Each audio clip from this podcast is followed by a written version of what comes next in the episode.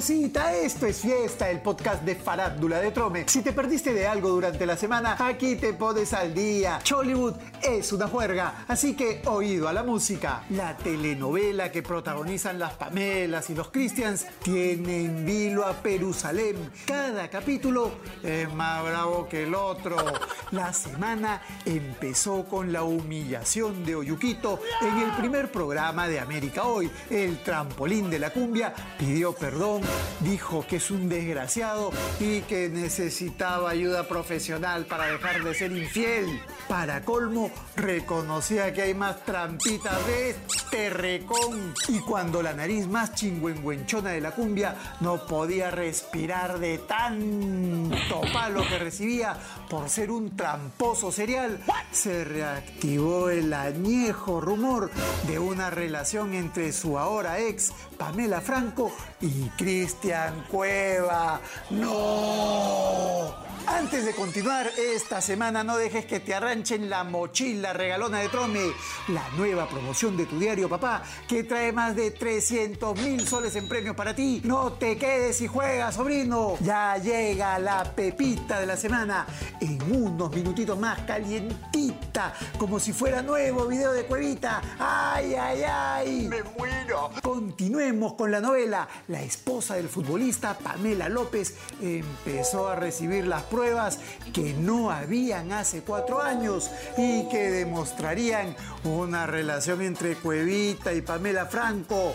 La todavía esposa del pelotero le entregó las pruebas a Magali, a la Urraca. ¡Ay, ay, ay! El Populorum estrenó nueva piñata palo con Domínguez y palo con Cueva. Esto es lo que le gusta a la gente.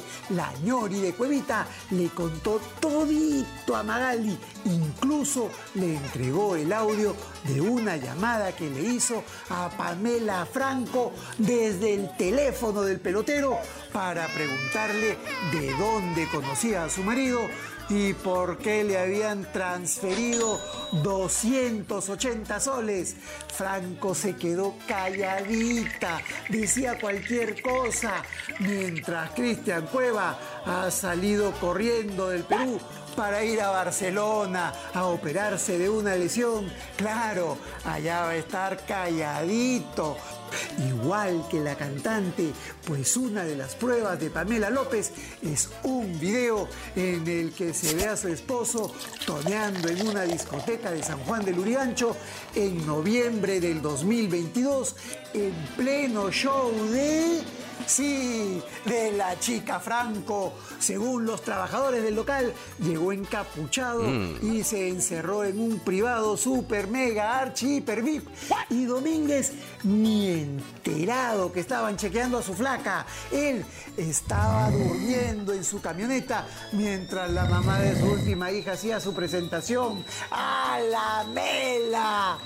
Y ahora sí, esto es lo que estaban esperando. Esta es la pepita de la semana. Nos cuentan que las cosas están movidas en América Televisión con la salida del aceñito que estaba negociando para volver a realizar el gran show. Así ha quedado libre el horario estelar de los sábados. Ahora ese espacio lo estaría pidiendo Pro TV, la productora que hace esto es guerra, mande quien mande y consume Perú. Dicen que están buscando un formato para presentarlo a las cabezas del canal. Y eso fue todo. Volvemos recargados la próxima semana. Amor pirata, amor de contrabando, amor ilegal. Esto es Fiesta, el podcast de Farándula de Trome. No hay más. Chau, chau.